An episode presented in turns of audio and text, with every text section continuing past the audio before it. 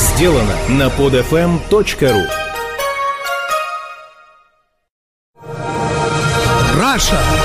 Азбука выживания. Свод неписанных законов России. Итак, это программа «Раша. Азбука выживания». Я Хрусталев. Здрасте. В субботу, 23 марта, умер Борис Березовский.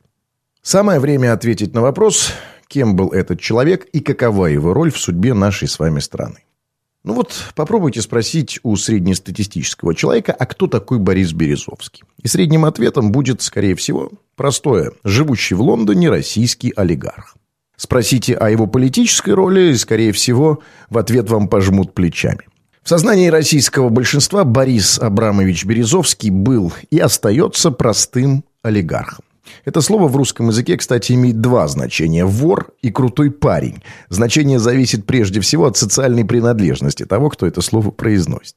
Так вот, среди прочих ассоциаций к этой фамилии имеются также следующие. Опальный олигарх, жид, расхититель народной собственности, серый кардинал, Мефистофель, заклятый враг Путина и так далее.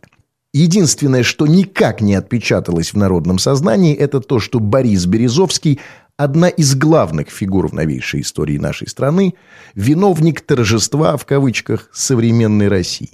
Из нашей короткой общественной памяти как-то быстро выветрилось, а может это в нее и не вветривалось вовсе, то, что Березовский индуцировал приход к Путина к власти, со всей силы надавив на свои многочисленные финансовые, информационно-пропагандистские и личные рычаги.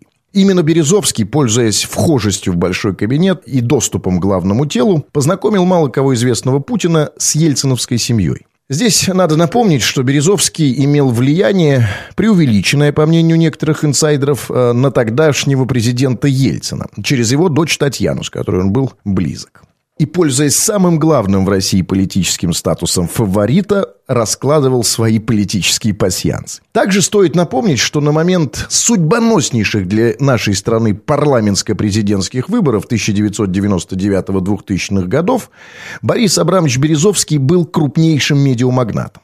На тот момент ему принадлежали такие ресурсы, как э, газета «Коммерсант», «Московский комсомолец», «Новые известия», журнал «Огонек», радиостанция «Наше радио», телеканал УРТН, наконец, и многое-многое другое. Так вот, вся машина подконтрольного Березовскому телеканалу РТ, первый канал сейчас, в предвыборный период работала на то, чтобы оттереть от властных рычагов Лужкова-Примакова с одной стороны и Зюганова с коммунистами с другой, и посадить в главное кресло подконтрольного Путина. Что, собственно, с успехом и произошло. Короче говоря, Борис Абрамович превратил серенького питерского чиновника во всероссийского царя. Ну, как тыкву в карету или как крысу в кучер. Как вам будет угодно. Другое дело, что Березовский хотел иметь совсем другого, марионеточного, демократического в кавычках Путина. Другой вопрос, что в результате привода к власти своего ручного президента Березовский рассчитывал на получение своих личных выгод – замаскированных, конечно, под желание блага для страны. А в итоге вместо преемственности демократии получил пинок под зад. Но это совсем другая история. Главное состоит в том, что, желая того или нет, Березовский стал неумышленным проектировщиком той страны, которую мы имеем. Невольным соучастником Путина в его политическом проекте. Человеком, сыгравшим главную роль в становлении современной России. Повторюсь, безотносительно от того, нравится нам она или нет.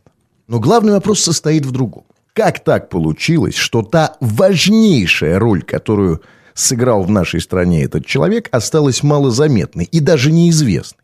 Как так произошло, что купивший на свои деньги российскую историю персонаж в обывательском сознании это всего лишь таблоидный олигарх? Причины здесь две. Первое – это, конечно, Владимир Владимирович Путин собственной персоной – который постарался сделать все, чтобы история и автор его чудесного превращения были стерты из социального файла раз и навсегда. Имея в кармане такой инструмент пропаганды, как отобранный в том числе у Березовского СМИ, сделать это было несложно. Вторая причина – это мы сами. Конечно, можно бесконечно оправдывать народ тем, что его дурят, обманывают, манипулируют мнением при помощи прихватизированного телевизора и так далее. Но эти оправдания могут проканать только в случае с закрытым тоталитарным государством, где информация полностью монополизирована властью. В нашем случае это далеко не так. Помимо отобранного у народа телека, есть еще газеты, которые, кстати, были относительно свободными даже в самый пик страшного путинизма. Ну и, наконец, плюс зона абсолютной свободы – интернет. Если хочешь чего-то узнать, достаточно умения набирать и читать. Но нам это все не интересно. Какая разница, кто кого привел? Все равно ничего не изменится. Все и без того понятно. Все воры, взяточники, народные кровопийцы. И только честный, добрый, ненавидящий олигархов Путин думает о стране. Нам не нужно знать, нам достаточно верить. Нас не интересуют факты, нам хватит и мифов. Мы предпочитаем жить мифологией, где жизнь и история – это что-то такое темное, малопонятное и трудно различимое. Где вроде как Путин построил Россию, а до этого были вроде как враги Родины, которые расплодились на могиле чудотворца Сталина где солнце вращается вокруг Земли, Земля держится на единой России, а олигархи развалили страну. Можно по-разному относиться и к Березовскому, и к Путину, но нужно ясно отдавать себе отчет, что они – это не два полюса. Они не дьявол и бог, а скорее Кронос и Зевс. Политически это две неразъединимых фамилии. Нужно отдавать себе отчет, что народный президент политически вырос не из народа, а из олигархии. И что он не борец с плохими олигархами-миллиардерами, а их главарь, самый старший миллиардер.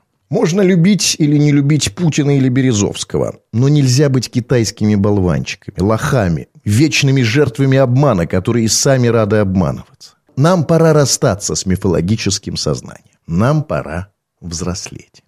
Ну, а что касается Березовского, то пусть земля ему будет пухом, несмотря ни на что. Да, желающим обсудить захватывающие версии загадочной смерти Березовского в другую программу. Это была программа «Раша. Азбука выживания». Я Хрусталев. Пока. Скачать другие выпуски этой программы и оставить комментарии вы можете на podfm.ru.